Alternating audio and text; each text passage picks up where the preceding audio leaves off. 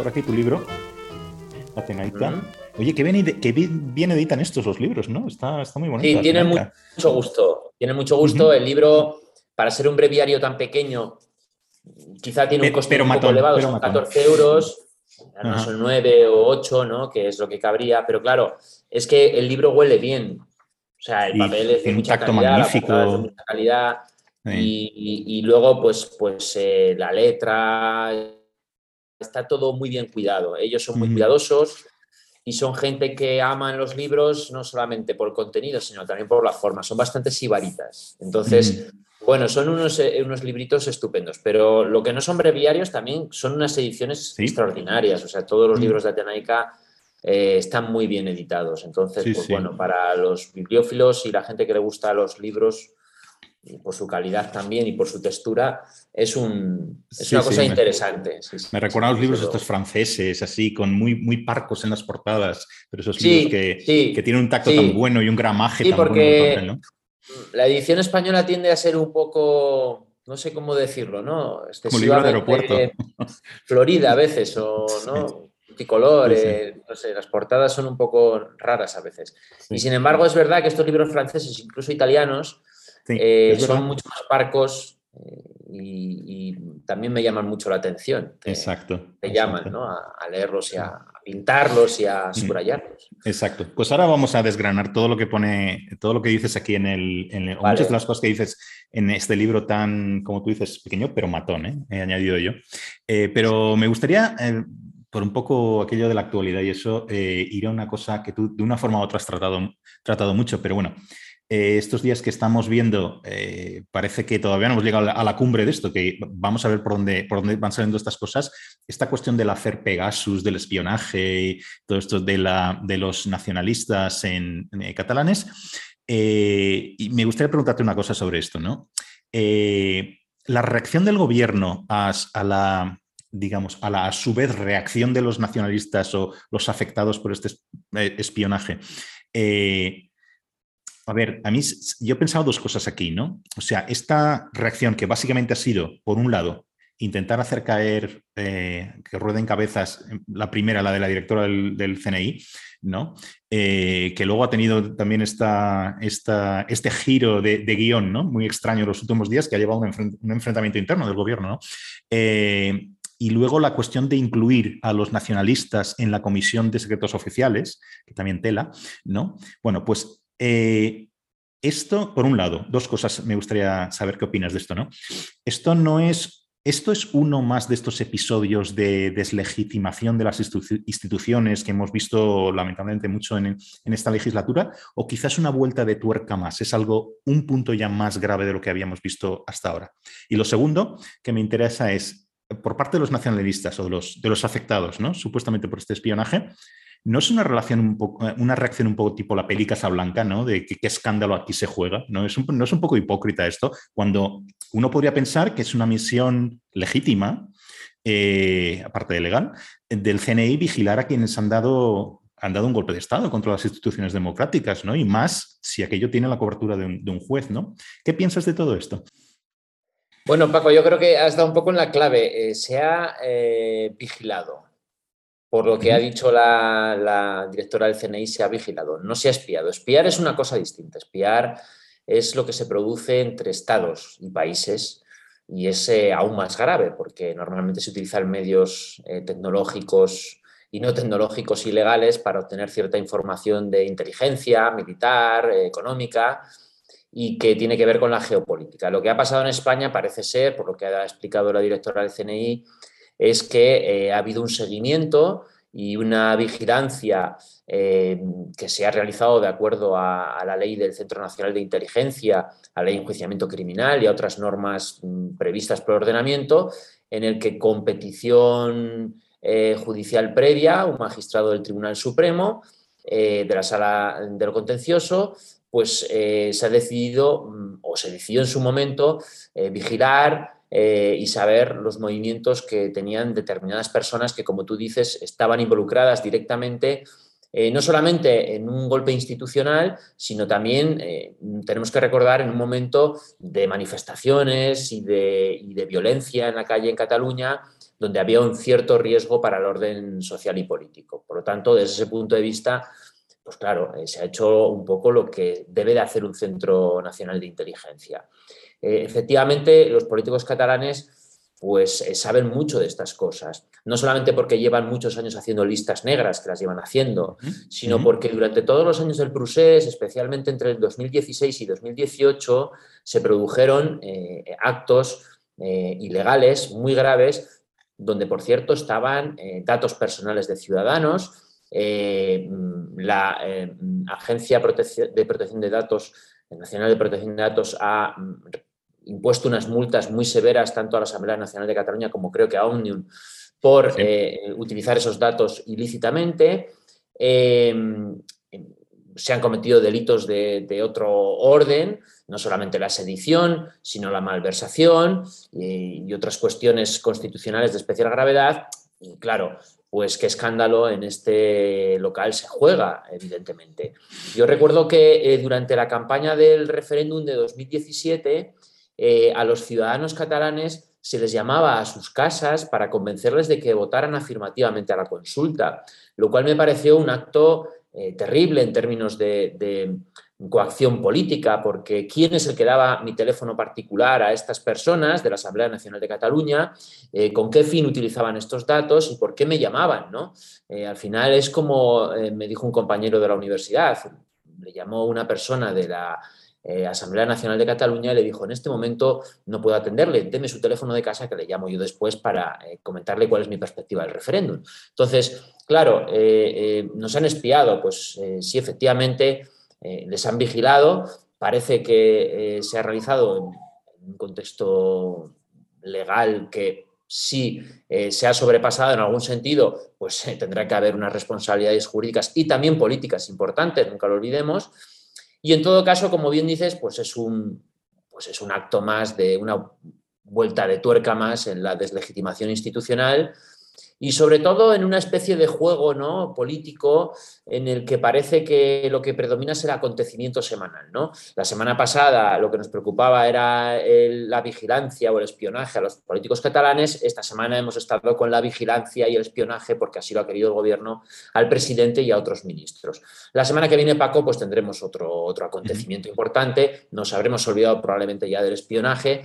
Y bueno, el engranaje seguirá eh, más deslegitimado y, con unas carencias institucionales cada vez más potentes, pero bueno, la rueda sigue girando en esta opinión pública pues cada vez más vacía, más absurda y más llena de simulacros políticos, ¿no? por así decirlo. Hola, en esta ocasión converso con Josu de Miguel. Josu es doctor en Derecho por la Universidad del País Vasco y profesor titular de Derecho Constitucional en la Universidad de Cantabria y antes fue profesor de la Universidad Autónoma de Barcelona. Ha publicado libros y artículos en relación con el derecho público global, el federalismo y la teoría constitucional. Su último libro, publicado por la editorial Atenaica, es Libertad, una historia de la idea. Hoy hablaremos, además de la hipocresía de los supuestos afectados por el espionaje de Pegasus, como habéis escuchado, de muchos aspectos que tratan su libro sobre la libertad, de las decisiones del gobierno tumbadas por el Tribunal Constitucional, si en España somos más libertarios que liberales, por qué algunos quieren abolir las instituciones contramayoritarias, si las universidades son fábricas de parados y por qué la democracia española es una democracia militante, al contrario de lo que muchos creen. En este punto, antes de continuar con la conversación, siempre os, agradezco vuestras suscripciones y la promoción que hacéis del, podcast, pero además eh, os quiero recordar que sin todo esto es muy difícil hacer el programa. De hecho, es cada vez más difícil porque tiene mucho trabajo detrás, como imagináis, y el tiempo que le puedo dedicar es cada vez menor. Así que os pido una vez más que si os gusta lo que veis y escucháis, le deis al botón de suscripción. Además de difundirlo y comentarlo en las redes, este es el único apoyo que os pido. No cuesta nada y supone mucho para mí. Y ahora seguimos escuchando a Josu de Miguel. A mí me recordaba no solo esto, pero todo el proceso de esto de lo que tú llamas los escándalos que hay de cada semana, aquello que pasaba, esta degradación institucional durante el mandato de Trump, ¿no? Donde al principio cualquier cosa era un escándalo y al final estabas saturado, saturado de escándalos y ya te daba, te daba igual, ¿no? O sea, ya, y, se produce, una saturación mediática muy fuerte. Yo creo que esto los comunicadores lo saben. Mm. Y como decía Sloterdijk, se producen semanalmente, antes eran mensualmente, decía Sloterdijk, ahora ya son semanalmente y probablemente ya luego serán diariamente estados de excepción comunicativos en torno a temas y mm. temáticas. Y, yo creo que el gobierno y sus comunicadores eh, y el partido del gobierno pues son muy inteligentes en este tema. ¿no? Además, eh, fíjate que es un gobierno donde hay otros gobiernos dentro, porque eh, la parte de la coalición de Podemos parece que no es gobierno, le pide responsabilidades al propio gobierno con respecto al presunto espionaje, sin, eh, yo creo que aclarar a los ciudadanos que ellos forman parte de la administración y del Poder Ejecutivo y que alguna responsabilidad tendrán como Consejo de Ministros. Pero bueno, esto ya es una especie de delirio del sistema político español que, como digo, sigue caminando hacia adelante pues ya por propia inercia, ¿no? Entonces, vemos mm, cuál es el final de la escapada. A lo mejor nunca, ¿no? Seguimos con estas... esta rueda sin parar. ¿no? Sí, sí, sí. Como siempre digo, a ver, el gobierno es un órgano colegiado. Señores, aclárense, ¿están dentro o fuera? ¿no? Porque si están dentro se responsabilizan ustedes de todo lo que decide el gobierno, ¿no? Pero lo que no se puede hacer es esta cosa tan populista de estoy en la élite, pero estoy fuera de la élite. No, esto no funciona, ¿no? Pero en fin, ya nos vamos un poco por las ramas, ramas interesantes, pero bueno, volveremos. Entonces, otra, otra cosa que también mencionas mucho como contexto, digamos, o para las, ideas que desarrollas en, tu libro, por ejemplo, es la cuestión de, la pandemia. ¿no? Y aquí hay varias cosas que se refieren estrictamente hablando a, diversos aspectos de la libertad que tú tratas en tu libro. ¿no?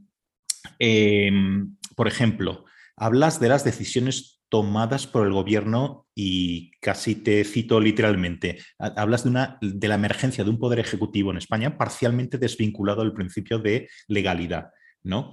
Entonces yo estaba pensando, vamos a ver, el Tribunal Constitucional decretó que el primer estado de alarma era inconstitucional. también el tercero, ¿eh?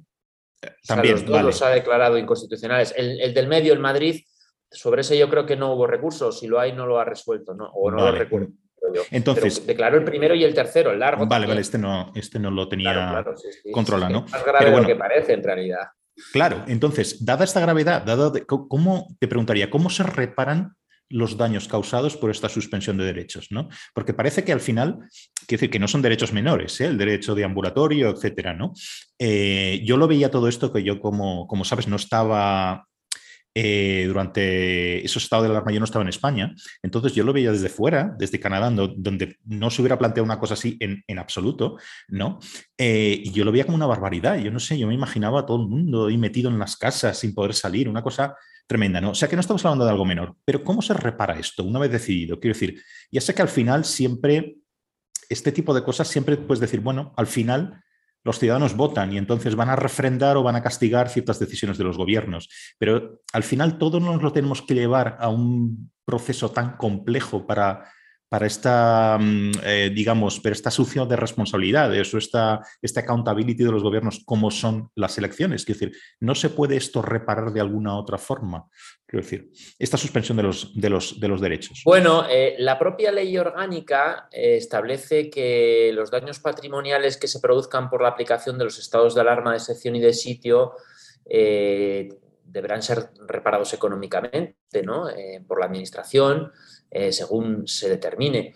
Yo creo que mm, en el primer estado de alarma eh, anulado, una parte, eh, el, relacionado con, la cuestión del confinamiento, ahí el Tribunal Constitucional cerró muy bien la sentencia diciendo que no era posible vincular el fallo a una responsabilidad patrimonial del Estado, en cierta medida.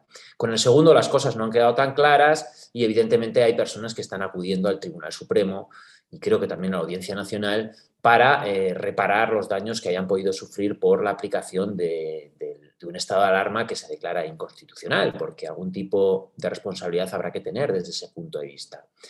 Eh, por ese lado, bueno, eh, búscate buenos abogados y que sean capaces de buscarte buenas indemnizaciones, pero no todos los ciudadanos pueden, obviamente, el dueño de un bar, el dueño de un pequeño restaurante, un comercio, cualquier empresa pequeña no tiene posibilidades seguramente ni ganas de acudir al contencioso para eh, derivar de ahí una especie de responsabilidad patrimonial extracontractual. Eh, al margen de esto, creo que el mayor problema que hemos tenido en realidad, lo que a mí más me ha sorprendido, bueno, cada vez a uno le sorprenden menos las cosas, ¿no, Paco? Es que el propio presidente y los miembros del gobierno dijeran que lo volverían a hacer.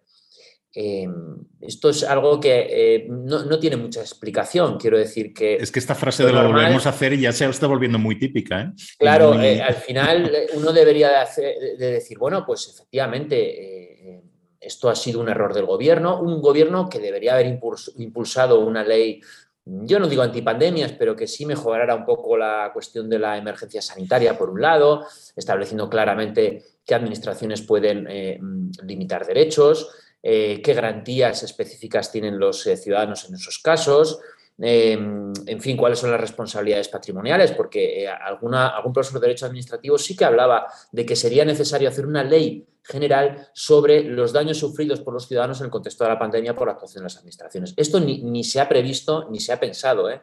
Es una cuestión que yo le escuché a, José Esteve Pardo, que es un administrativista de Barcelona, y que venía a decir que en otras situaciones se eh, han hecho eh, leyes concretas para reparar lo que tú dices, los daños en los derechos fundamentales. No se ha hecho ni se piensa hacer porque, bueno, la situación económica es la que es, pero más allá de cuestiones un poco leguleyas y jurídicas, Paco, yo creo que lo más grave es que el propio Poder Ejecutivo, que es el que más tiene que estar embridado en términos jurídicos y el que más tiene que estar sometido a un control eh, no solamente jurisdiccional o constitucional, sino eh, propiamente político, es el que dice que lo volveríamos a hacer exactamente igual. Yo creo que el estado de alarma eh, primero del primer mes, en los primeros 15 días y después eh, la prolongación, eh, la prórroga del Congreso de los Diputados es completamente comprensible porque no sabíamos muy bien a lo que nos enfrentábamos, pero a partir del segundo mes yo creo que el legislador, eh, impulsado por el Gobierno, debería de haber mm, realizado una dirección de la pandemia completamente distinta, teniendo en cuenta un poco el principio de libertad. No solamente el principio de libertad, pero teniendo en cuenta la importancia de los derechos eh, fundamentales de los ciudadanos. Pero, eh, en principio, la línea que se ha impuesto es la de que, en fin, mm, el poder, la administración, eh, el gobierno, los gobiernos autonómicos son los que en este contexto tienen que dirigir el país y son los que tienen que convertirse casi en los legisladores de los derechos fundamentales. Y son los que tienen en gran medida que mm, hacer la política de derechos en ese momento. ¿Por qué? Porque hay un gran ataque, eh, grave ataque a la salud eh, pública, la existencia, la persistencia de la comunidad política en términos sanitarios y, por lo tanto, las eh, leyes y derechos, sobre todo los derechos que garantizan libertad, deben verse sacrificados. Pienso que el equilibrio podría haber sido distinto. Y lo que en realidad más me enfada, en cierta medida, es que si eh, tuviéramos otra pandemia, estamos prácticamente igual que el 14 de marzo de 2020, prácticamente igual. No ha habido muchas innovaciones eh, normativas importantes. ¿no? Yo creo que incluso deberíamos haber hecho una reforma constitucional, que no es tan difícil, tres quintas partes, porque es un título, una parte de la Constitución que es eh, reformable de manera simple, por así decirlo. Pero las cosas están como están. Y además con lo que tú estabas diciendo ahora, con el choteo a posteriori de eh, las decisiones del Tribunal Constitucional, ¿no? Con lo que tú dices, el, lo, volveremos a hacer, ¿no? Es decir, por parte de un órgano que es el Ejecutivo, que debería ser, si no el que más, el, más respetuoso por lo menos de parecerlo, ¿no? Respecto a las decisiones de otros poderes del Estado, ¿no? Pero, pero bueno, como decía, yo creo que ya nos estamos acostumbrando demasiado a oír en diversos orígenes, aquí esto de lo volveremos a hacer y cuando esto es escandaloso, cada, en los contextos en, los que se ha, se ha, pronunciado. Pero bueno, otra, otro aspecto también que es, que es importante, hablas creo que hacia final del libro, eh, y también te cito aquí, y tiene que ver también un poco con, la cuestión de la pandemia, es, eh, tú dices ahí, preguntarnos por la libertad equivale a preguntarnos por la legitimidad del poder que yo creo que está muy bien traído esto, ¿no? Entonces, y, lo puedes aplicar a muchísimas cosas, ¿no? De nuevo, la cuestión de la pandemia, por ejemplo, porque yo creo que en España practicamos muy poco este enfoque o esta visión crítica del poder, ¿no? En general, y ahora te diré dónde quiero ir con, con esto, ¿no? Por ejemplo, hace poco, creo que hace un par de meses, ¿no? Era, ante un repunte de los contagios, el gobierno ordenó llevar de nuevo la mascarilla en exteriores, ¿no? A mí esto me pareció ya eh, me parece un cachondeo. O sea, porque yo creo que era claramente, eh, o sea, que yo creo que era muy transparente que el gobierno en ese momento no sabía exactamente cómo enfrentarse a una cuestión de nuevo complicada, ¿no? Que es el repunte de los casos, etcétera, ¿no? Eh, y entonces pero también creía que debía de hacer algo, ¿no? Debía hacer algo de cara a los ciudadanos, ¿no? O sea, lo que no podía permitir es no, no hacer nada, ¿no? Una cuestión puramente política. Entonces, yo creo, desde mi punto de vista, que ordena de una forma arbitraria eh, llevar la mascarilla en exteriores, que es algo que cualquier científico se lleva las manos a la cabeza. Esto es una cosa ridícula. O sea, yo voy por el monte, yo solo tengo que llevar una mascarilla, estoy por la calle, no hay nadie, tengo que llevar una mascarilla, ¿no? Bien, yo personalmente practiqué esas dos semanas o tres semanas, no sé cuánto tiempo estuvo vigente esto, una desobediencia civil clara, ¿no? bueno, que me metieron un multazo. Pero bueno, eh, eh, parece esto aquello que decía Colau, ¿no? De mm, desobedecemos, desobedecemos las, las, leyes que no nos gusten, ¿no? Pero no voy por ahí. son injustas, son injustas. Exacto, ¿no? Eh, claro, claro, ¿no? Entonces, no, pero yo, a ver, que yo creo que he cumplido desde que llegué en mitad de la pandemia de vuelta a este país, he cumplido con, todas las regulaciones eh, existentes al respecto. Quiero decir, esto me parecía una cosa manifiestamente arbitraria. ¿Vale? Esa es la razón de mi desobediencia civil esas semanas, ¿no? Entonces, pero bueno, más allá de las anécdotas, donde quiero ir es, ¿tú crees que en esta practicar, en este preguntarnos por la legitimidad del poder, en España somos especialmente borreguiles, si quieres, o, poco críticos con el poder? Lo digo con aquello de la legitimidad y la, cuestión de la, libertad. O quizá esto es un mito y otros países son iguales, no, lo sé. Bueno, yo creo que eh, España eh, tiene quizá una cultura política más libertaria que liberal. Es decir, eh, España es un país de arranques, que digo yo, ¿no? de, indignaciones morales. Nuestras revoluciones no han sido revoluciones como la francesa, la norteamericana, con unos pozos eh, teóricos, con unas em, prestaciones filosóficas, ¿no? Por así decirlo. ¿no? Los españoles, como decía Wiesenthal, el, Mauricio Wiesenthal, son españoles de, indignaciones y de, y de bueno, pues eh, eh, más libertarios que liberales, probablemente. Pero bueno, esto es una reflexión que cualquiera me podría decir que no, porque el siglo XIX español es, un, siglo especialmente interesante en términos teórico-liberales. Efectivamente, por ese lado, pues uno podría preguntarse si eh, los españoles sabemos bien cuál es la cultura política sobre la que hemos montado el sistema institucional y constitucional. Probablemente no lo sabemos, no, no somos muy claros. Así como los eh, franceses ya parece que cabalgan por un republicanismo ejecutivo, los británicos pues tienen el parlamentarismo y la corona, los alemanes y los eh, norteamericanos tienen el federalismo. nosotros pues no tenemos yo creo que una cultura política mm, definida o definible, ¿no? No hemos trabajado mucho ese ámbito, no creo que sea en el ámbito politológico ni constitucional algo que nos haya interesado demasiado y, por lo tanto, Paco, eh, mm, mm, desde ese punto de vista tenemos bastante trabajo por hacer. Luego yo creo que hay otra cuestión que me parece interesante, es que el, gobierno, pues eh, yo creo que hacía muchas veces cosas por hacer algo. Así que eh, en muchas situaciones el poder ejecutivo, los poderes ejecutivos, porque también estaban las comunidades autónomas involucradas, pues no sabían muy bien cómo atajar cuando crecía la incidencia del virus y bueno, pues tomaban medidas porque entendían que había que tomarlas, ¿no? Eh, desde ese punto de vista, pues claro, eh, el asunto de volver a obligar las mascarillas en exteriores cuando, en fin, eh, la pandemia ya parecía bastante superada, fue un ejemplo más de una huida hacia adelante, en cierta medida, ¿no? Que vean que hacemos cosas y que queremos controlar la situación.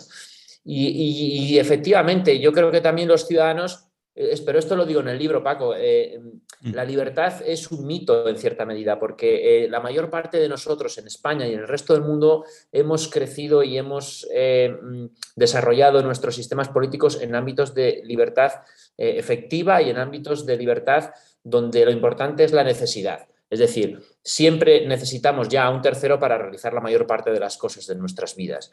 Esto es un efecto del estado del bienestar, que yo no lo critico, por supuesto, del estado social, Mm, hemos abandonado esa idea de libertad dominada, como digo en el libro, y, por lo tanto mm, mm, somos muy capaces de sacrificar nuestra libertad por nuestro bienestar, bien sea la salud, bien sea nuestro trabajo o bien sea cualquier eh, otra eh, circunstancia. ¿no? Eh, em, no sé quién decía, creo que era un, un historiador griego, ¿no? si quieres libertad tienes que optar entre eh, descansar o efectivamente pues, pues, eh, tener una vida eh, libre y por lo tanto trabajarte tu propia personalidad, tu propio destino y estas cosas. Yo creo que esto está bastante perdido hoy, a pesar de que parece que hemos querido recuperar una cultura del emprendimiento y todas estas cuestiones en términos económico-liberales, pero que tampoco va a ir demasiado lejos porque, como se demuestra, durante la pandemia más o menos obedecimos todos eh, las normas y se produjeron muy pocos actos de desobediencia civil.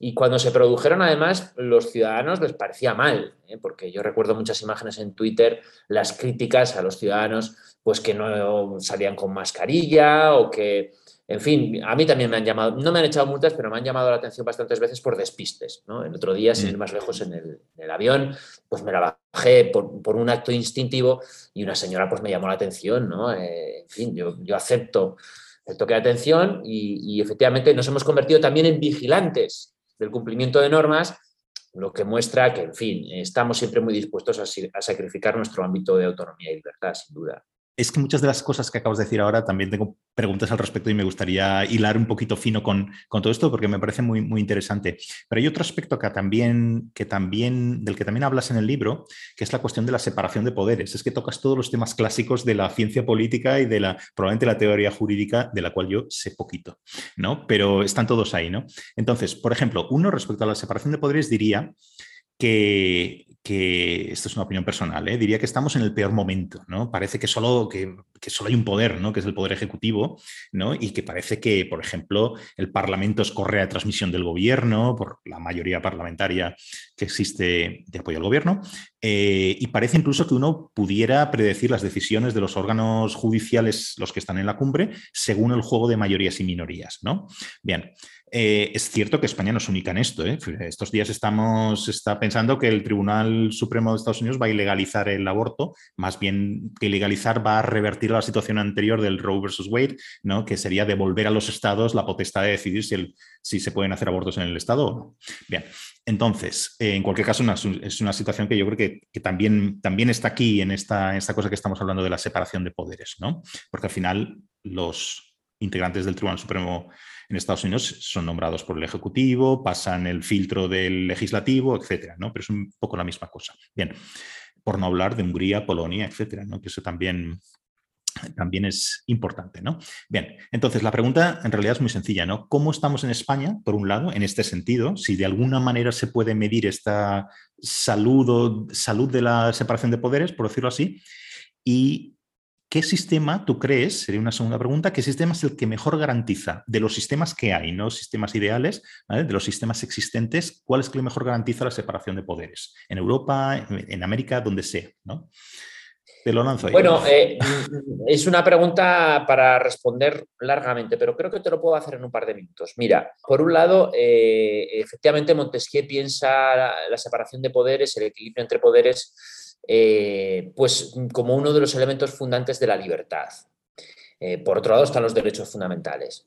Eh, yo normalmente en clase suelo decir que la separación de poderes ya no existe como tal, que es un principio filosófico constitucional que nos sirve para resolver algunas situaciones, pero nosotros cuando ya emergió el Estado social del bienestar, se produjo una racionalización parlamentaria, lo que implicó que el Parlamento ya no era soberano, lo que implicó la estabilidad de los gobiernos y de las administraciones y sobre todo lo más importante, como el Estado iba a participar muchísimo en el contexto social eh, e iba a realizar eh, invasiones en, la libertad en pos de la igualdad, lo que tenemos es una colaboración entre poderes. Y, hoy tenemos un eh, Ejecutivo que legisla a través de los decretos leyes porque está previsto constitucionalmente, quizá en exceso, pero está previsto. Tenemos un, tribunal constitucional que es un legislador negativo en realidad, porque así lo previó Kelsen, no es capaz de anular eh, leyes y normas con rango de ley. Y tenemos eh, un, parlamento que aparte de que ya no es un poder legislativo pleno como lo era antaño, por lo que he comentado con anterioridad, eh, tiene una particularidad, es que tampoco eh, realiza ya un control sobre el gobierno, sino que eh, lo que se produce es una relación entre la minoría parlamentaria y la mayoría gubernamental. Y, aquí incluso yo suelo decir eh, a los alumnos que tenemos en España además unas características específicas y es que parece que en el Parlamento es el gobierno que controla la oposición. Entonces, mm, todo esto está transmutado porque el, sistema de equilibrio entre poderes se transforma profundamente con el constitucionalismo del bienestar. Y las constituciones que sobre todo tenemos en Europa a partir de 1950 mm, buscan esta colaboración entre poderes, con alguna excepción como la francesa, que yo creo que al final ha sido perjudicial, porque como bien sabes, eh, en, Francia al final el presidente, hemos, hemos ido hacia un presidencialismo casi hegemónico, donde ha desaparecido casi la figura del primer ministro, etcétera, etcétera. Yo creo que el único sistema donde siguen existiendo unos equilibrios de poderes más o menos y sobre todo una separación más visual, probablemente es el modelo norteamericano porque para eso tienen una constitución de 1787 y donde siguen teniendo la perspectiva inicial de mm, la necesidad de, eh, mm, sobre todo, vigilar bien el poder eh, legislativo, que es el Congreso, eh, y separar los poderes estableciendo un poder judicial casi omnímodo que es importantísimo. Lo que pasa es que el modelo norteamericano también ha evolucionado y como bien sabes Paco y termino, es muy difícil trasladar el modelo, modelo norteamericano a otras situaciones y otros sistemas políticos porque ellos al fin y al cabo tienen una cultura política propia muy particular. Otra cosa que, leyendo tu libro me, daba la impresión es que, aparte de que lo mencionas explícitamente, eh, hay un autor que es Benjamin Constant que, sobrevuela casi todas las páginas de tu libro de alguna forma, ¿no? También Kant, de otra forma, ¿no? Eh, ambos, yo está, intentando ver un poco las cosas que son comunes en el contexto en que tú traes a estos autores, ¿no? Eh, ambos creen de formas muy, muy diversas, ¿no? Creen que es necesario que los, que los, ciudadanos se impliquen en la vida, de alguna forma, en alguna medida, en la vida política, confíen en sus vecinos y en las instituciones o las sociedades modernas. Acordémonos que, ellos están hablando de una, de una, libertad moderna, no estamos ya en la libertad republicana de los clásicos ni nada de esto, ¿no? O sea, las sociedades modernas eh, no pueden funcionar sin esta mínima implicación de los, de alguna forma, esta mínima implicación, esta mínima confiar en las instituciones, etcétera, ¿no? Y porque si no funciona, eh, la libertad se va a resentir o quizá incluso puede desaparecer también. Bueno, estoy simplificando mucho el, pensamiento de ambos y quizá esto se aplica un poco más a Constant que a Kant, pero bueno. Eh, pero esto me ha hecho, pensar en, una, cuestión que tú también de alguna forma tratas, aquí, ¿no? En tu libro, que es la cuestión de, la confianza del capital social, ¿no? De la confianza de unos ciudadanos en otros y, la confianza en el, el, trust, ¿no? Que se llama el crear el Estado, etcétera, ¿no? Y esto que se puede medir es, em, digamos, si puedes comparar los países, eh, etcétera, ¿no? Esto cambia mucho según el país, ¿no? Por ejemplo, eh, es casi un, casi un tópico, ¿no? Eh, mientras que en los, países nórdicos ese trust, esa confianza en unos con otros y en las instituciones es máxima, en los países mediterráneos, Europa, pues es, es mínima, ¿no? En términos comparados, ¿no?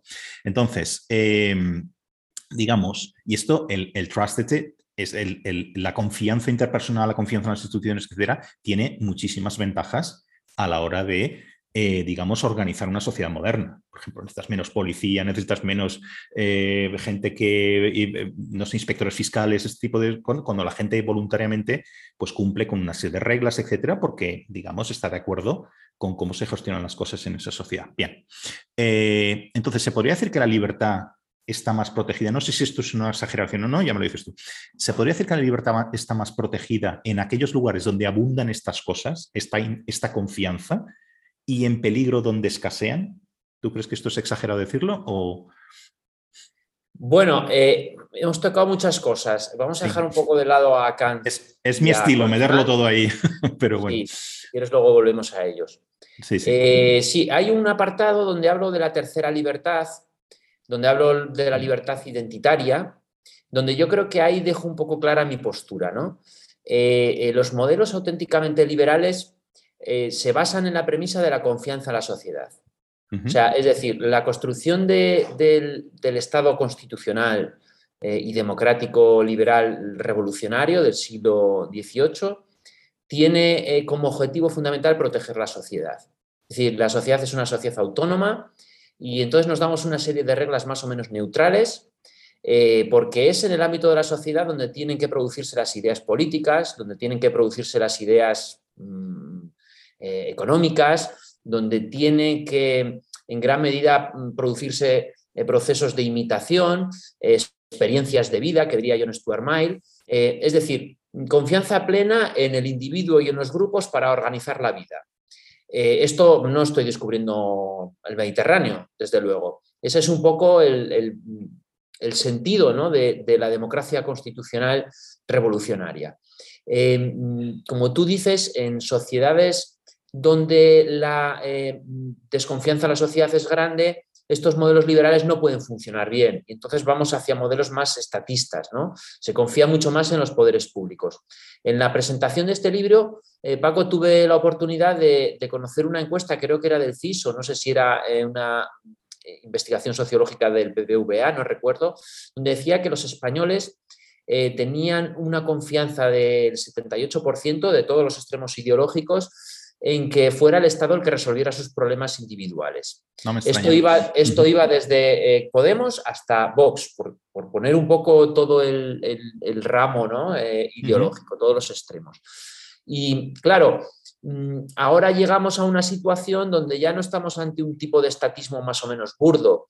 Es que eh, mm, las nuevas teorías posmodernas o o el posmodernismo, que digo yo, que es una diferencia, un matiz importante, eh, cree realmente que la sociedad es el ámbito donde se producen relaciones de poder y de violencia.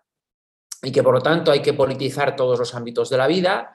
Yo creo que, mm, la frase esa que digo en el libro, ¿no? De que eh, eh, mm, no es que no tengamos vida privada, pero en fin, todo lo personal es político, lleva necesariamente a la idea de que la sociedad es un ámbito de violencia y de poder y que por lo tanto hay que intervenir en ella para, eh, de algún modo, mm, producir unas relaciones entre individuos y entre grupos distintas a las que se producen un poco de forma espontánea y natural.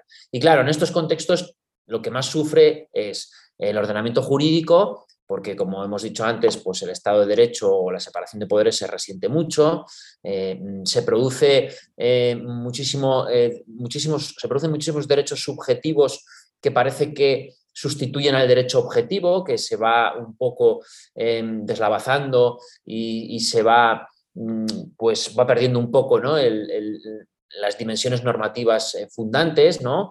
y por supuesto, lo que va ocurriendo es que pues le vamos pidiendo a los poderes públicos que vaya resolviendo cada vez más situaciones. ¿no? Ah, claro, no imaginábamos hace unos años que eh, el poder público nos dijera a través de los NATS o, de los empujoncitos que debiéramos de comer.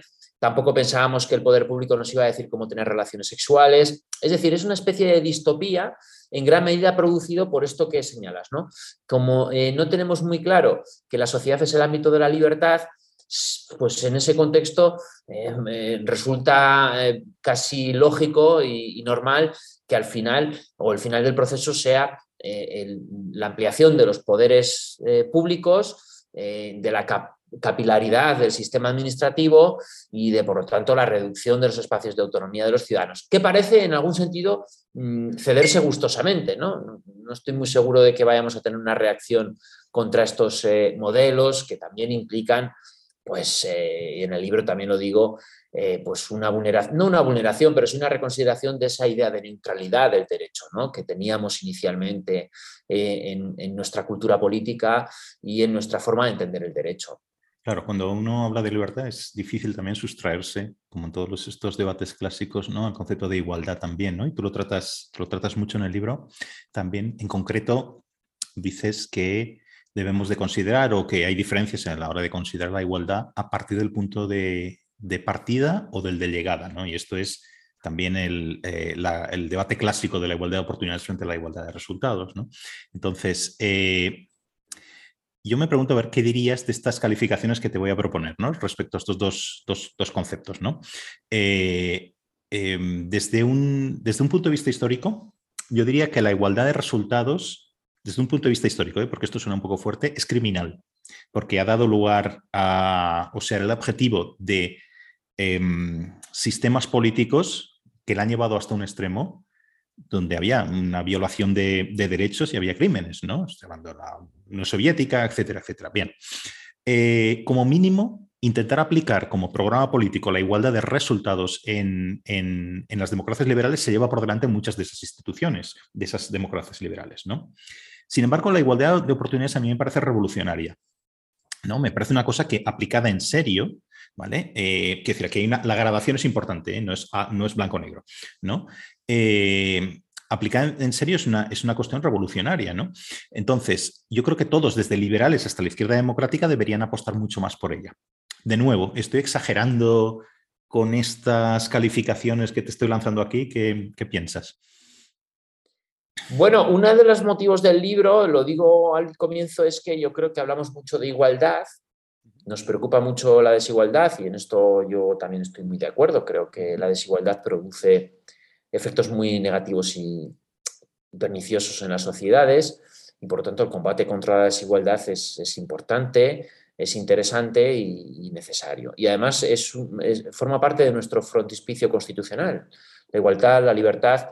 Bueno, eh, Bobbio decía que más que de igualdad a él le gustaba hablar más de justicia, ¿no? porque nos permitía aplicar principios filosóficos más claros, como tú dices, de la igualdad de oportunidades, eh, y otros tipos de modelos de justicia em, que, en fin, parecen eh, pues, más legítimos, no, no, sé si más legítimos, pero sí mejor en términos de aplicación menos eh, problemáticos, ¿no? si pensamos en, en cuestiones jurídicas. Y efectivamente, eh, lo que señalas es, muy importante. Yo mm, en el libro lo que hago es poner un poco el par de la eh, libertad y la igualdad, teniendo en cuenta que la principal transformación que tenemos en el siglo XIX, que ya aceptamos en el XX, es la conversión de la propiedad en una institución y que por lo tanto, como bien sabes, puede ser intervenida, puede ser reconfigurada por el propio legislador y puede tener, sin lugar a dudas, pues, eh, un interés eh, social de esa intervención. Así las cosas, mm, en el momento actual, eh, mm, parece que se viven dos confrontaciones entre dos principios antagónicos, cuando no tiene por qué ser así, porque todos abogamos por una igualdad libertad, que al fin y al cabo son los propios derechos. Pero, mm, claro, aquí siempre tenemos el mismo problema, ¿no? los españoles en general no sé si los europeos, porque sería decir mucho, tenemos mucha desconfianza en la sociedad y también tenemos mucha desconfianza en el mercado para eh, organizar todas aquellas cuestiones que no.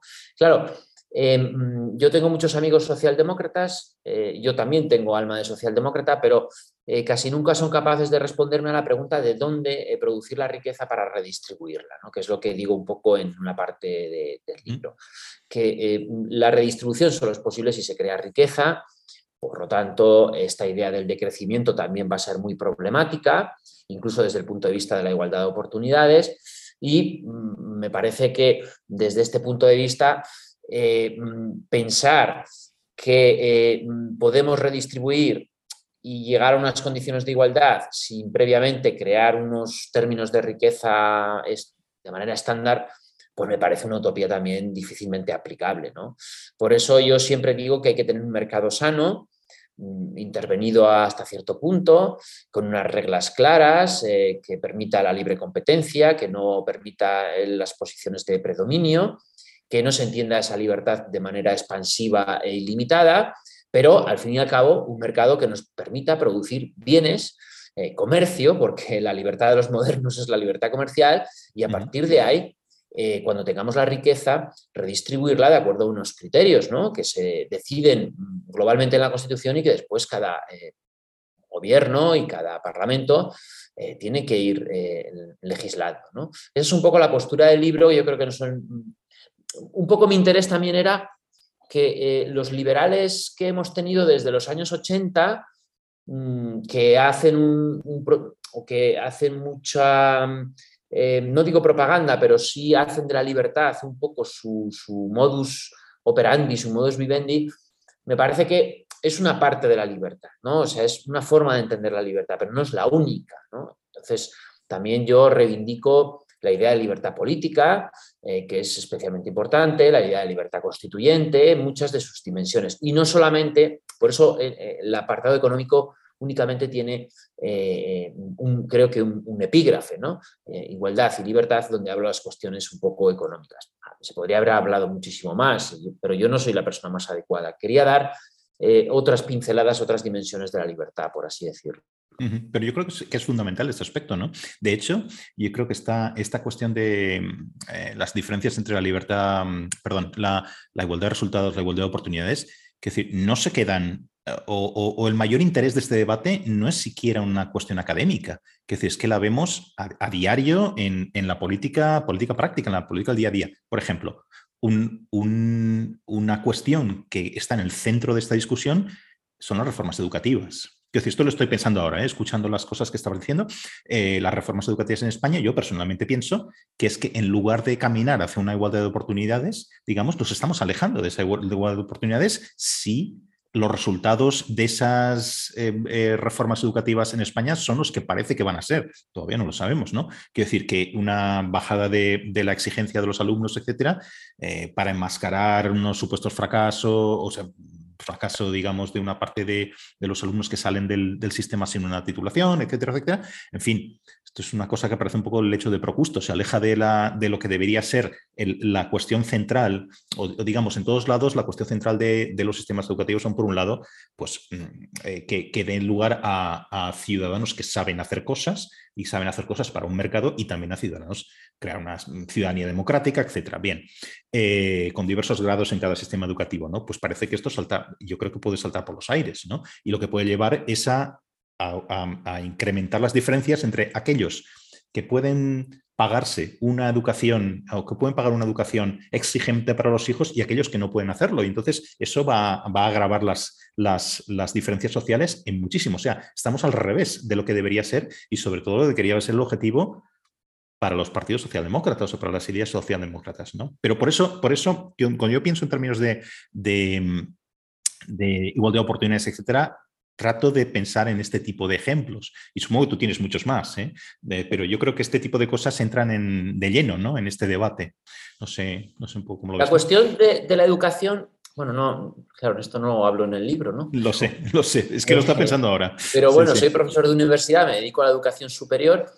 Eh, yo creo que la degradación viene desde hace muchos años. No cargaría las tintas solamente con esta ley educativa en concreto. Eso es verdad.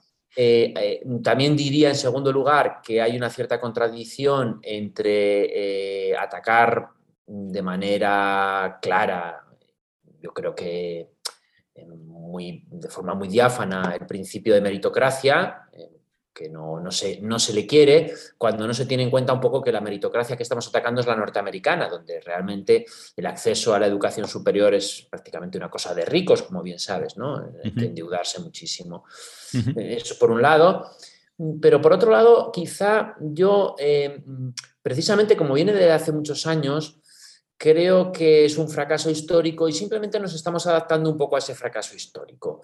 Es decir, que la exigencia educativa sería mm, lógica, en cierta medida, si eh, hubiera una especie de adaptación eh, entre lo que es el sistema productivo y el modelo educativo. Pero en España no lo tenemos, Paco. España es un país eh, no digo de camareros porque me, parecería muy fuerte decirlo y una falta de respeto a muchas personas. ¿Quién decía esto? Evidentemente, Rejón decía alguna cosa de estas, ¿no? Sí, nuestro, nuestro, país eh, tiene el modelo productivo que tiene. Eh, hasta la década de 2010, los grandes cuatro focos económicos españoles, ¿cuáles eran? La banca, la banca ya está destruida, no hace falta, yo, tú probablemente porque vives en Madrid, pero te invito un día a que vengas a la España un poco rural o a la España periférica y veas el cierre de, las, de las eh, entidades bancarias eh, y de las oficinas, que es una consecuencia también de la pérdida de, credibilidad del sector y de productividad. Teníamos eh, los coches, eso sigue siendo una potencia, pero creo que a partir de la introducción del coche eléctrico, además, vamos a tener serios problemas en ese ámbito. Tenemos la construcción, ya sabemos lo que pasó con la construcción, no hace falta que eh, lo recuerde. Y eh, tenemos probablemente el más importante, que es el sector turístico. Entonces, eh, si tú tienes en cuenta ese cuadro productivo, ¿qué educación necesitamos? resulta bastante normal que los poderes públicos digan, bueno, vamos a bajar la exigencia, que eh, lo que antes era el bachillerato ahora sea la universidad y, que, eh, en fin, lo que antes era secundaria ahora sea primaria. Es decir, vamos subiendo un poco los escalones de la exigencia con estos aprobados, incluso suspendiendo asignaturas, porque no se trata, como se dice, de no dejar a nadie atrás, sino simplemente que todo el mundo tenga su título y después cuando salga al mundo laboral y se encuentre con la realidad, pues tampoco se indigne demasiado ¿no? por, por la situación eh, personal y, familiar que va a encontrar. Entonces, yo creo que es la adaptación eh, normal, camaleónica de un sistema educativo, porque lo que en España necesitamos en realidad son políticas económicas, que es una cosa distinta. Eh. yo creo que la educación no va a resolver la economía. Esto me parece ser demasiado optimistas, sinceramente. Podemos tener un sistema educativo muy bueno, pero si no tenemos unas políticas económicas globales más acertadas y con una visión de conjunto y de país, pues no tenemos mucho que hacer. Entonces, mm, resulta eh, normal que eh, mm, los títulos valgan menos. ¿Por qué valen menos los títulos? Pues bueno, pues porque en España tenemos un mapa de titulaciones absolutamente delirante, si me permite la expresión, delirante, ¿no? ¿Cuántos licenciados en Derecho salen al año en España? ¿Cuántos eh, graduados en periodismo? ¿Cuántos psicólogos? ¿Cuántos sociólogos? Es una producción de parados casi en serie, ¿no? industrial. Bueno, eh, bajemos un poco la exigencia, no pidamos tanto rendimiento a los alumnos, porque eh, al fin y al cabo pueden terminar todos eh, trabajando con el contrato fijo discontinuo que se ha puesto ahora en vigor y que implica pues, que uno está metido en sectores como el turismo u otros que tienen una temporalidad alta, bajos salarios, etcétera, etcétera. No nos podemos engañar como país. Si, pretendemos engañarnos, pues, pues, en fin, creo que vamos por el mal camino, en cierto modo. No, no, solo es cuánta gente trae, cuántos eh, titulados de esto de aquellos salen en España, ¿no? Sino, yo no sé si has hecho, has hecho de alguna forma este ejercicio aquí con tus alumnos en, en, España, pero cuando yo estaba dando clase en Canadá, más o menos lo que yo seguía en contacto con ellos y por lo que yo sabía por la universidad, una gran mayoría de los titulados trabajaban en aquello que se habían titulado.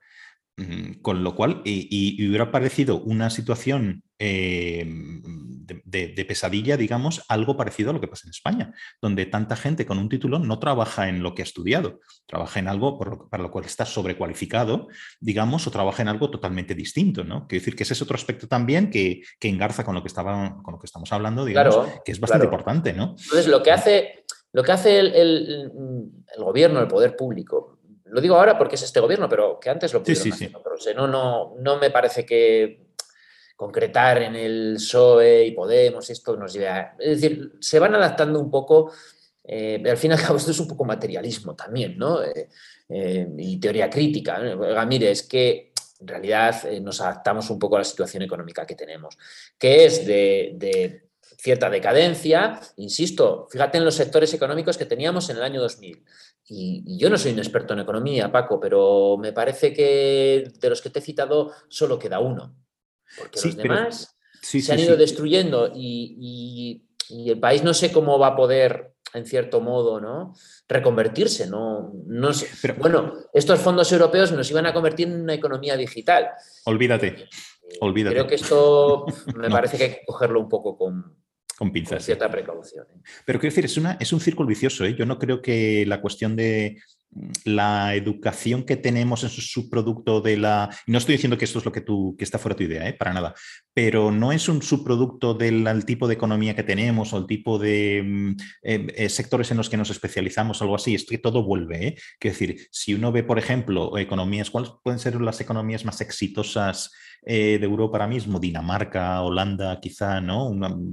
otros, algunos otros casos, ¿no? En cualquier caso, economías nórdicas. Uno de los elementos más importantes de esas economías es su, lo que llaman el estudiar toda la vida. Quiero decir, es que no es que acabas con 22, 23 o 20 años en la universidad y no vuelves a pisar un aula, sino que es que casi todo el mundo va a tener que estudiar de nuevo, hacer cursos cortos, dejar el mercado de trabajo para prepararse durante un año, ¿no? En, a lo mejor salir de un sector que está en crisis e ir a otro sector que, que no lo está, digamos, y el gobierno, eh, los gobiernos de estos países dedican mucho dinero a eso que se llaman las políticas activas de empleo, ¿no? que en España no se dedica para nada, tú miras en términos comparados y está a la cola, digamos, de Europa, y entonces estas cosas permiten que esas economías, esos, esos países se adapten muy bien a los cambios. Por ejemplo, ya no estamos hablando en muchos de estos países de un sector terciario de, servicios, sino ya casi un sector, pues no sé cómo llamarlo, cuaternario, ¿no? Con la inteligencia artificial, todo este tipo de cosas. En España esto es un debate que es que pasa de largo, ¿no? Porque estamos en una situación completamente distinta y creo que la educación es, es básica. Y perdón que tanto, ¿eh? pero... Sin, irnos por las ramas, yo creo que eso también es, consecuencia del encorsetamiento de la educación universitaria y de un sistema universitario que es un gigante con pies de barro. Es decir, que eh, hemos eh, pensado que eh, la educación universitaria era el eje fundamental del desarrollo sociopolítico y económico de un país. Y esto no es cierto. Es decir, que no sé cómo funciona en Dinamarca, Finlandia y demás, pero esta idea de estar permanentemente formándote choca frontalmente con la idea de una educación universitaria que es limitada en el tiempo y que después no puede dedicarse a cursos cortos, porque lo que ofrecemos son másters eh, más o menos caros, muy también eh, rígidos y de muy difícil adaptación al mundo laboral. Tendríamos que mm, universalizar, no sé cómo se diría, ¿no? dar un perfil más universitario al mundo de la eh, formación profesional eh, que, a la, inversa, ¿no? deberíamos estar más en contacto con esa faceta educativa que otra cosa, ¿no? yo no soy un experto en esto, insisto, pero a mí me da la impresión de que, mm, no sé, que una universidad de provincias tenga 150 alumnos eh, en derecho o en periodismo al año y que no sé, esta mañana me, comentaba eh, mi mujer que creo que al año salen en España eh, sesenta y tantos mil graduados eh, de magisterio y las plazas que se ofrecen no son ni la mitad, ¿no? Entonces, pues a lo mejor deberíamos de tener menos graduados en magisterio, pero más potentes, más formados, con algún año más de, de formación, o que el magisterio no fuera mm, un título universitario, sino una especie de curso que se realiza después de que eh, tú haces tu carrera en otro ámbito. Bueno, no sé, son ideas un poco que... No, no, no, pero sí. en este tema, pero que efectivamente, si tú no tienes una idea de país, y tenemos un consenso de hacia dónde queremos ir, pues al final triunfa el turismo, que es lo único que tenemos a mano y es lo que eh, nos está salvando un poco la situación, nos sigue salvando la situación. Volviendo un poco a tu libro, cosas que sí tratas, sí tratas ahí, porque yo estaría todo el rato hablando de educación, ¿no? Como ya sabes.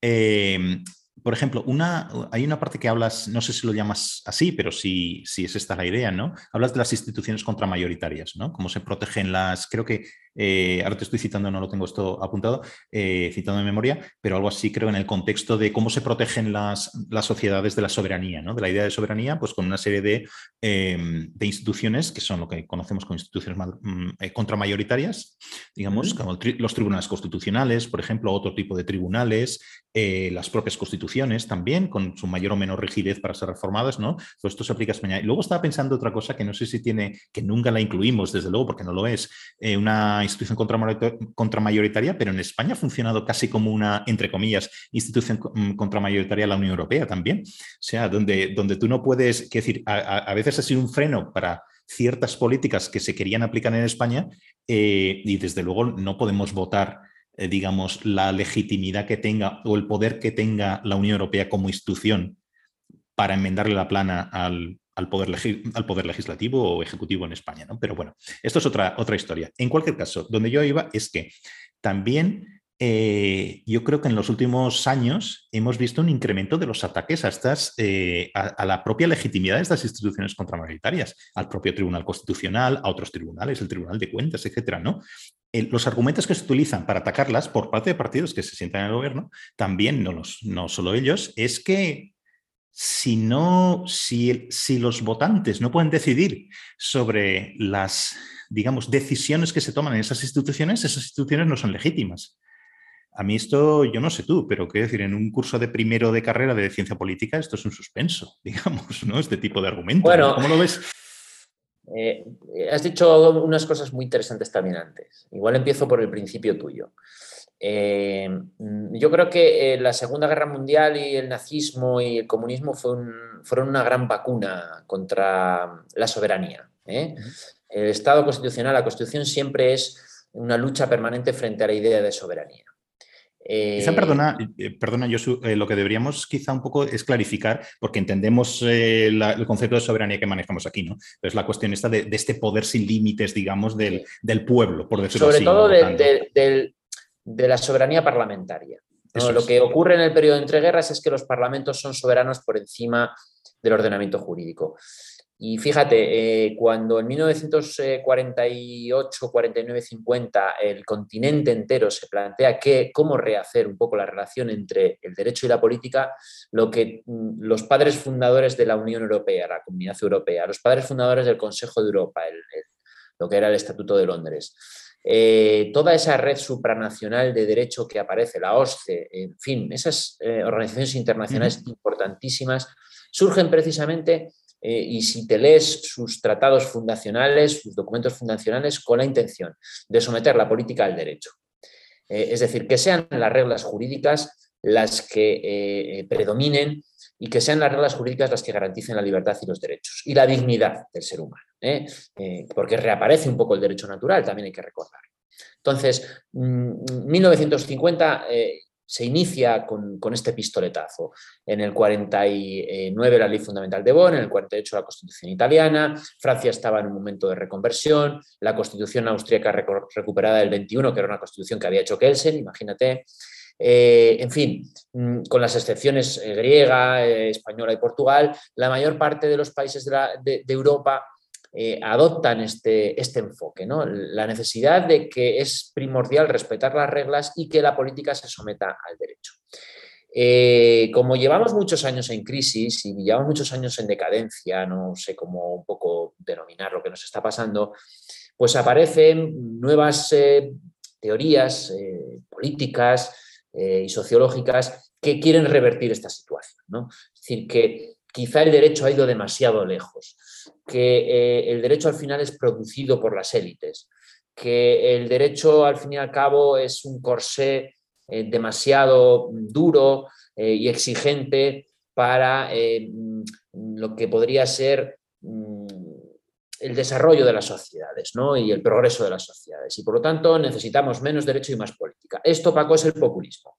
Populismo que no es una cosa europea, como sabes, es una cosa norteamericana y latinoamericana y que llega, bueno, los primeros populistas probablemente serían Mussolini y compañía, ¿no? Pero, eh, en fin, al margen de dónde se produce esta idea, si es un estilo político, si no, yo creo que el dogma eh, fundamental del populismo es precisamente esto, la eh, rearticulación de la relación entre soberanía y derecho y entre política y normas jurídicas. Y lo que se plantea ahora es precisamente esto que tú señalas, que mm, quizá no necesitamos instituciones eh, contramayoritarias. Tú fíjate que para Europa los tribunales constitucionales no ha sido como en Estados Unidos simplemente un órgano importante para gestionar el reparto federal o para limitar el poder del Congreso. No, no. En, Europa, en España, en Alemania, en Francia, en Italia, en otros países, las Cortes Constitucionales han sido garantes de la democracia, han sido defensores de la democracia y del orden constitucional también, pero también de la democracia. Entonces, claro, eh, estas instituciones contramayoritarias tienen que ser las primeras víctimas del populismo.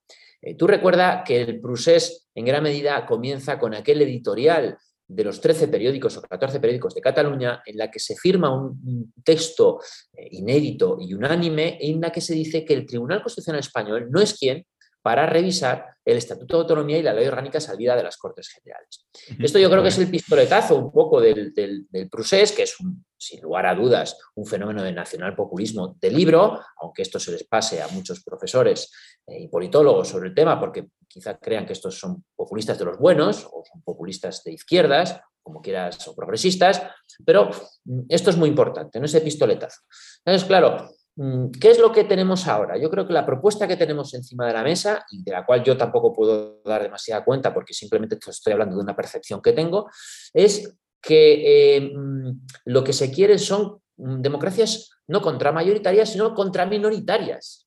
Es decir, que lo que está surgiendo son precisamente, o está surgiendo, o trata de imponerse un modelo de democracia donde la política esté presente en estas instituciones y que esas instituciones, más que eh, un poco gestionar el conflicto a través del derecho, gestionen el conflicto a través de principios, de valores, de ideologías, más alejadas de lo que es un poco la frialdad de, la Constitución, del derecho y de, las normas jurídicas. Cuadra todo perfectamente. Mm, ¿En qué contexto estamos ahora? Yo creo que estamos en un contexto de resistencia constitucional. ¿no? El, sistema constitucional trata de resistirse a este cambio. Vamos a ver dónde acabamos. Yo creo que estamos en un periodo de transición y no te puedo garantizar que estas instituciones pues, puedan seguir cumpliendo sus eh, funciones contramayoritarias de una manera. ¿Por qué? Porque al final se ha demostrado en algunos sistemas, como es el caso de Polonia, Hungría y ya no digamos los países latinoamericanos, que han podido ser perfectamente secuestradas por la política. Incluso yo diría, y lo decías antes, que la sentencia eh, que pretende destruir el canon de eh, Roe versus Wade en Estados Unidos sobre el aborto es un trabajo del Partido Republicano magnífico para revertir esta situación también en Estados Unidos.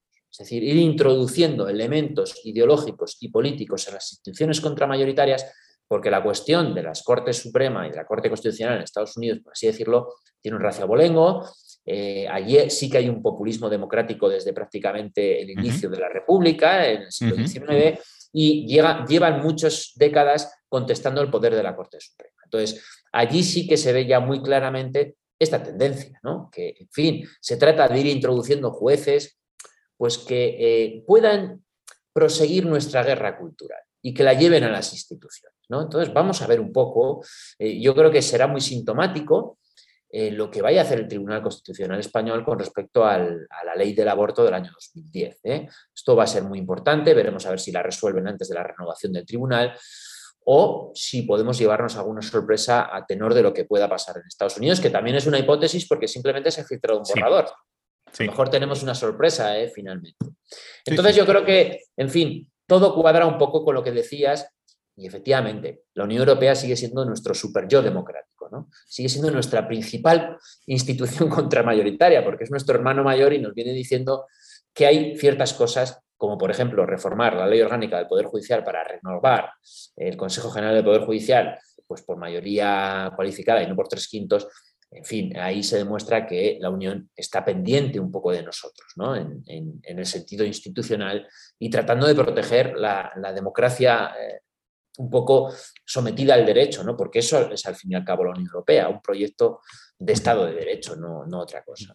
Si uno piensa en, los embates que ha sufrido la democracia española desde esta restauración democrática de los 70, digamos, por ejemplo, golpes de Estado, terrorismo durante muchos años, un acoso nacionalista perpetuo a las instituciones, ataques a las propias instituciones y reglas de juego desde, desde el propio centro de la democracia, como estamos diciendo antes, ¿no?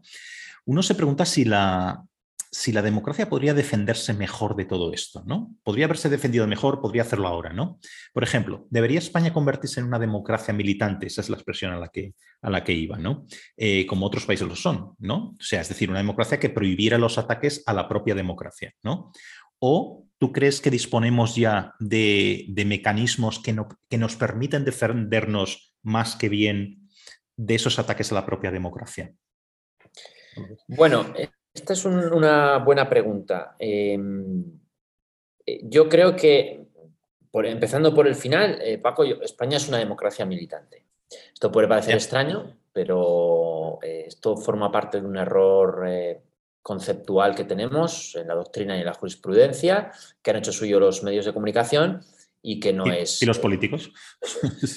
Vamos a ver, el sistema constitucional español y, la legislación que en este momento tenemos, penal y la ley de partidos, tiene instrumentos bastantes, creo, para eh, combatir eh, cualquier ataque al sistema constitucional y a la democracia que, se produzca. Tiene mecanismos para defenderse. Em, ¿Por qué se dice que en España no es una democracia militante? Por lo siguiente. Eh, mm, cuando los teóricos de la Constitución y de la democracia a comienzos de 1980 tuvieron que mm, valorar si España era una democracia parecida a la que, por ejemplo, se había instaurado en Alemania, que era nuestro modelo teórico, que eso sí era expresada como democracia militante, de acuerdo a la definición que había hecho Karl Lobenstein en 1937 en la revista la Asociación Americana de Ciencia Política. Estos teóricos españoles están pensando no en ataques eh, de la democracia incluso por grupos terroristas que se pensaba que era un fenómeno que podría acabar en poco tiempo, ni en ataques desde las propias instituciones, un proceso de independencia como es tenido en 2017 o otro tipo de degradaciones institucionales. No, están pensando en los espadones del siglo XIX y están pensando en los golpes militares. Están pensando en Tejero. Entonces, eh, todos estos mm, teóricos y el propio Tribunal Constitucional dicen, bueno, España eh, eh, no necesita un modelo de democracia militante porque para abordar estos fenómenos tenemos instrumentos de sobra.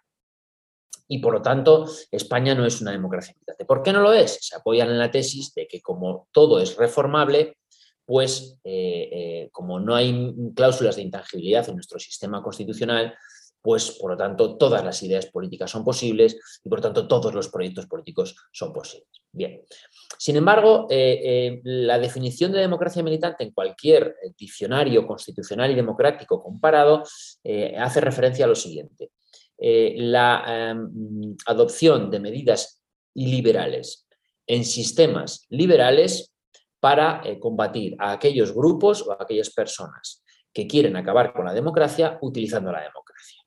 Esta es la definición que utiliza Jan Warner eh, Müller, eh, que se utiliza en la ciencia política comparada y en otros eh, sistemas jurisprudenciales.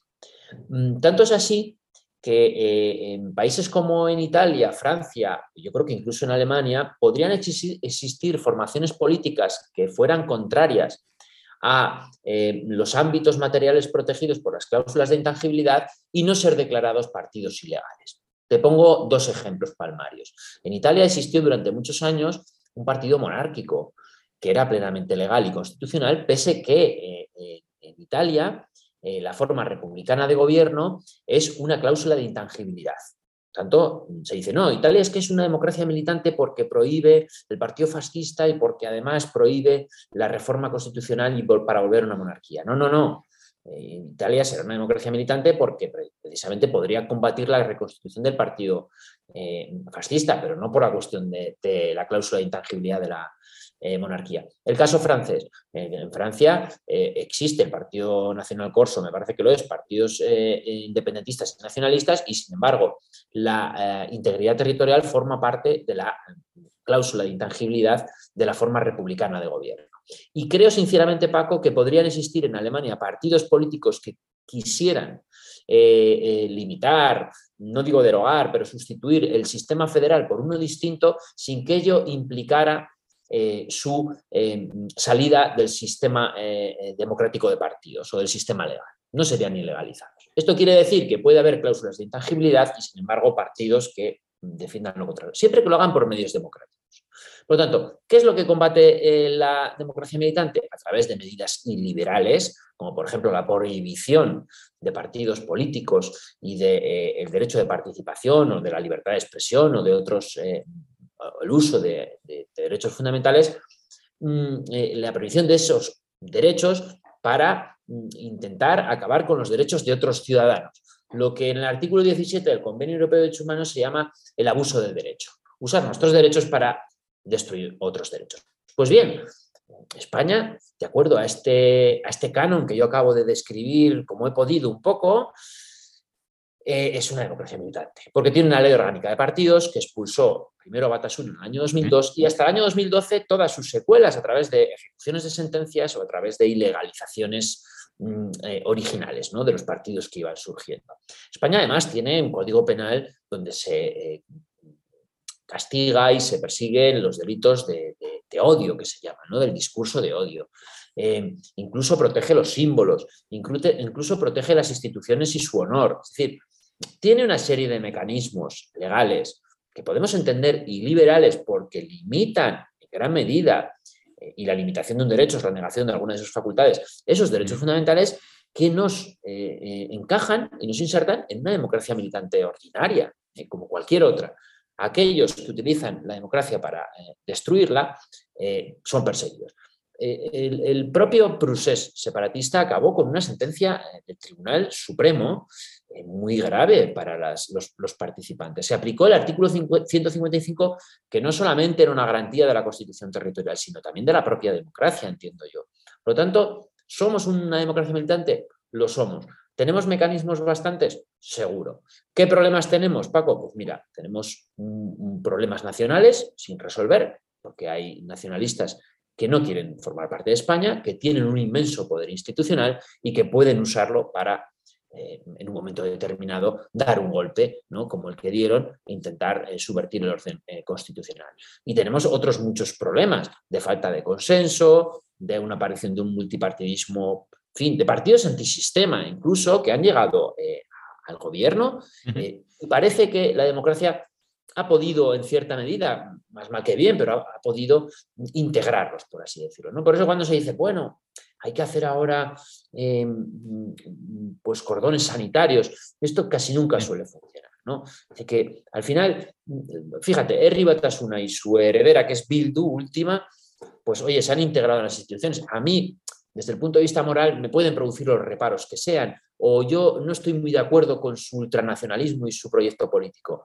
Pero hay que reconocer que se han terminado integrando en el sistema institucional y que, oye, ellos hacen de su participación lo que creen, tienen sus clientes electorales, tienen sus programas y, han abandonado, por así decirlo, la violencia eh, política, la violencia terrorista, institucional. Bueno, pues, pues eh, hay que alegrarse por esto. Por lo tanto, creo que, creo que nuestro sistema mm, sí es una democracia militante y además, en cierta medida, ha sido eficaz. Porque hemos tenido ataques graves del terrorismo, el 23F, el golpe catalán, del nacionalismo catalán, para precisar.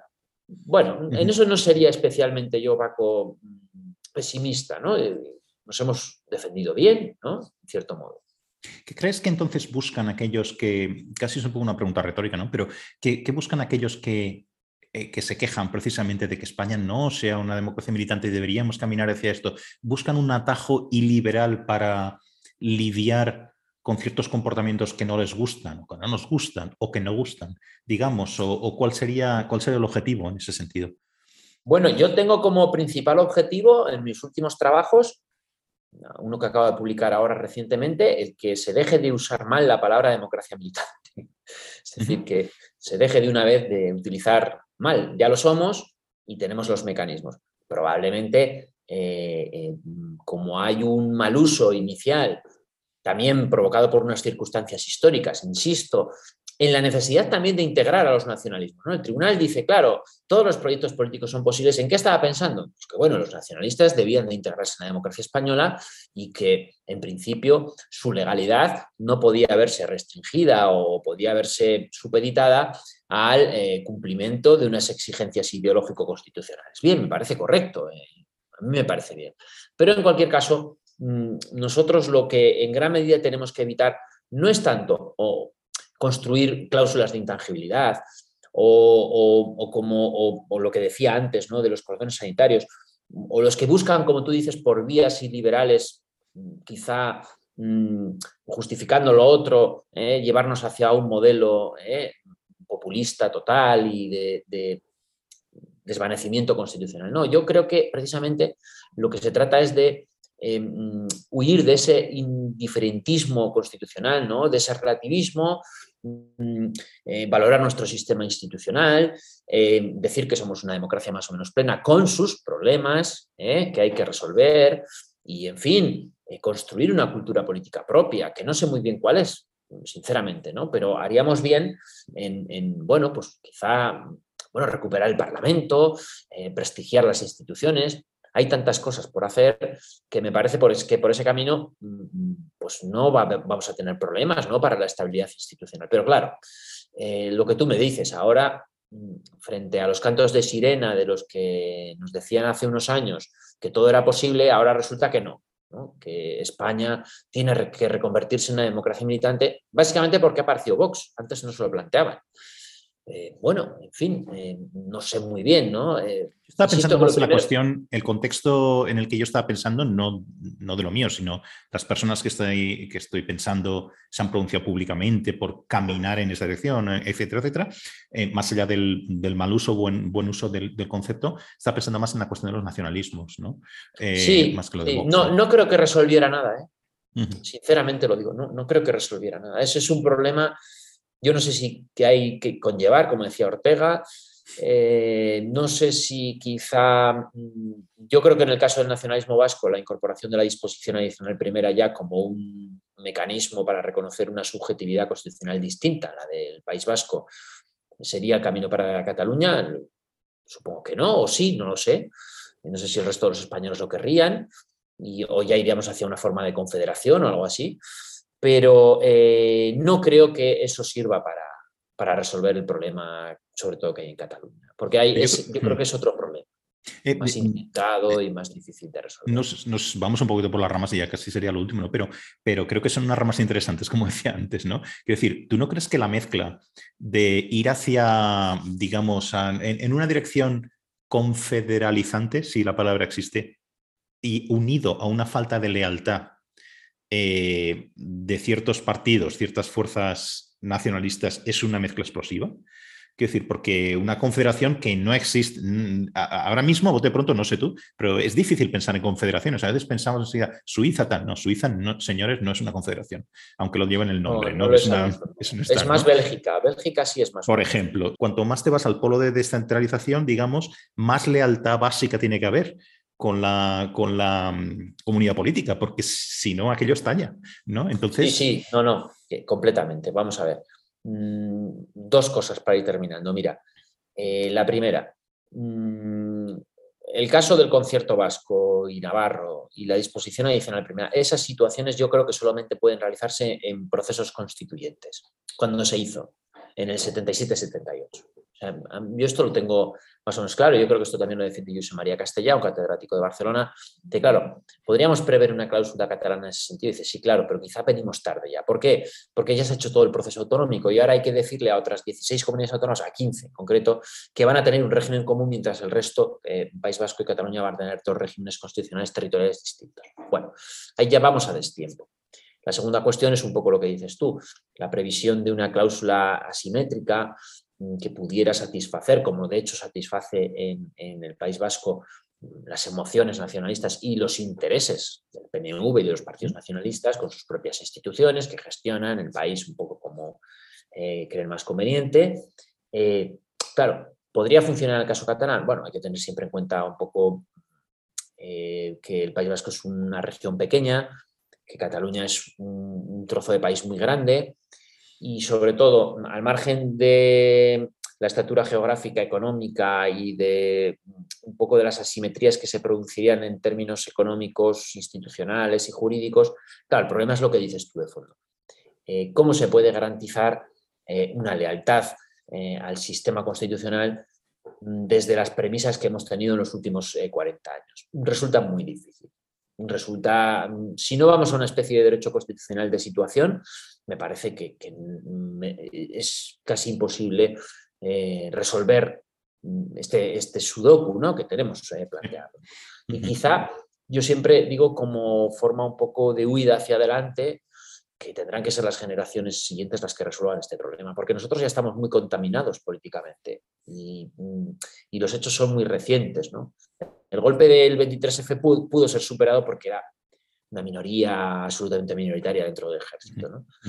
Pero mm, en esta cuestión, donde una parte tan importante del territorio de Cataluña, pues bueno, muestra una deslealtad hacia, el sistema constitucional y hacia la nación española, pues evidentemente yo sería tonto si aquí dijera que eso no plantea un, desafío de primer orden. Lo que pasa es que no sé si los que estamos involucrados desde, hace años, todos, ¿no? un poco, a nivel universitario, a nivel institucional, a nivel jurídico, político, no estamos ya demasiado em, contaminados, como digo, por la cuestión nacionalista y por todos los sucesos que han ocurrido, como para intentar resolver esta situación. Quizá las nuevas generaciones pues descrean un poco de las propias identidades, tengo un poco como, eh, no sé, perspectiva de futuro optimista, no se cansen de todo esto y replanteen las relaciones de una manera completamente distinta. Que esto, esto es un poco, es un poco un, caso que conoces bien y yo lo conozco bien también por otras razones, que es la cuestión de Quebec en, en Canadá, por ejemplo, parece, parece preliminarmente, porque vete a saber lo que puede pasar dentro de 5 o 10 años, ¿no? Que la cuestión del nacionalismo y del separatismo en, en Quebec, ¿cómo se llama? ¿No? Parece que se está resolviendo por, un, por una vía casi insospechada, ¿no? Que es un cambio generacional Quiero decir, ahora preguntas a los, que, a los habitantes de Quebec, a los más jóvenes, si les preocupa, que, ¿cuánto les preocupa en un orden de cosas, digamos, eh, la cuestión de separarse de, Canadá? Y les preocupa muy poco, les preocupan otras cosas mucho más, el estado de bienestar, el, trabajo, etcétera. Podríamos ver esto en España. Yo creo que habrá, eh, habrá un cierto abandono de las políticas de identidad y, o, dejación por cansancio del personal y de la ciudadanía. Y eso al fin y al cabo, pues será retornar también a una idea de ciudadanía, a una idea de republicanismo, de obligaciones eh, constitucionales, que es un poco lo que digo en el libro, de una libertad con responsabilidad. De... Yo creo que hay otros problemas mm, sobre la mesa, ¿no? que es lo que comentaba al final del trabajo. El cambio climático, el problema energético ya ingente, eh, situaciones como bueno, las nuevas querencias sobre el mundo natural, el mundo animal, etcétera, etcétera, que mm, pueden terminar sustituyendo a, estas derivas identitarias, Paco. Espero. Incluso, como decías en el postfacio, ¿no? También hablabas de, un contexto casi, si quieres, ya más allá de lo político, ¿no? El que, el, que a veces muchas de estas cosas son, son fruto quizá incluso de un aburrimiento con la propia democracia, ¿no? Que ya estamos muy afortunadamente, muy acostumbrados, esto yo lo he repetido mucho aquí en el programa, ¿no? Muy acostumbrados a, dar por hechos una serie de cosas, ¿no? Una democracia tal y, uno, aunque parezca una cosa paradójica, casi que se aburre, ¿no? Que pide, pero cuando siempre que nos aburrimos, fíjate, piensa en la historia, ¿no? Siempre que nos hemos aburrido y hemos pedido un poco más de emoción a las cosas, las cosas no han salido muy bien, ¿eh? No, así que ahí a Berlín hablaba de la democracia y la comparaba con el césped, ¿no? Que había que Eso cuidarlo y que los céspedes más antiguos y más viejos, claro, eh, eran muy buenos y porque llevaban 300 años de cuidado, o los que fueran, ¿no? Yo qué sé. Sí, sí, sí. sí, sí, evidentemente, si, esto no se riega todos los días, pues, pues evidentemente, da propia libertad también. ¿eh? Si no se riega, si no se enseña, si no eh, aprendemos a ser autónomos y a valorar también nuestra capacidad, ¿no? Para, para hacer las cosas por nosotros mismos, pues, pues va a pasar lo mismo un poco, ¿no? Pero bueno, vamos a ser un poco optimistas, ¿no? A lo mejor eh, a través de estos podcasts y de estos en vídeos conseguimos. Y, otra, y otra cosa, bueno, yo no sé tanto, pero aquí hemos tenido, no sé cómo lo verás tú, pero bueno, esto daría para otro programa, un baño de realidad tremendo viendo lo que pasa en Ucrania y con Rusia, ¿no? Sí, claro, es decir, esto vamos a la realidad otra vez, ya no estamos hablando tanto de, estas cuestiones que parecía que, eran lo central en eh, pues la identidad, este tipo de historias, no, aquí estamos hablando de la vida y la muerte aunque parece, parece que sea lejos, está aquí al lado. Como le suele decir a mi mujer, pues, pues que nos corten el gas durante el día o tengamos solo agua caliente a unas horas. Por ejemplo. la calefacción solo puede estar a 16 grados. Bueno, pues, pues bueno, vamos a empezar a, ser conscientes del mundo en el que vivimos, ¿no? Y que nosotros también hemos generado en gran. Sí, sí, sí, muy bien.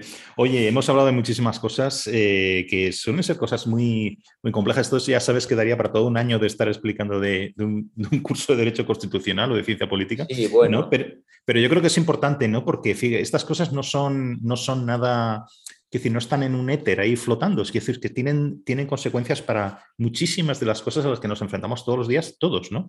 Eh, y esto es lo que creo, por eso creo que has, escrito un libro magnífico, eh, pequeñito, pero, pero muy matón, como decía, a mí me parece un poco, eh, ¿sabes aquello del cuento aquel de Borges, de la, de la LEF, ¿no? Que lo contenía todo, pues aquí haces un repaso. Pero yo creo que es mejor dar unas píldoras, ¿no? Lanzar ideas porque evidentemente yo no puedo tener la pretensión de, abarcar todas las cosas que ahí digo y, desarrollarlas. No era la idea del libro, el libro tenía una extensión, no podía tener más y simplemente pues se trataba de un breviario para un poco, bueno, el que después quiera a partir de estos apuntes desarrollar ideas y hacer trabajos, pues bienvenidos sean. ¿eh? Yo también un poco lanzaba, pues bueno, pues perspectivas que yo creo que son interesantes e importantes y que bueno, nos llevan a una especie de, reconsideración sobre la libertad, de transformación, pero lo que siempre digo durante todo el libro es que la libertad tiene una dimensión histórica y se va haciendo la historia y la vamos haciendo nosotros y pasará por mejores o peores momentos, pero al fin y al cabo pues, forma parte innatamente de, los seres humanos. Eso me parece bastante claro. Libro magnífico en todo caso, Libertad, una historia de la idea. Eh, y bueno, que mil gracias eh, por el rato que, estamos, eh, hemos estado hablando y un fuerte abrazo. Y nos veremos en la presentación del libro, seguramente.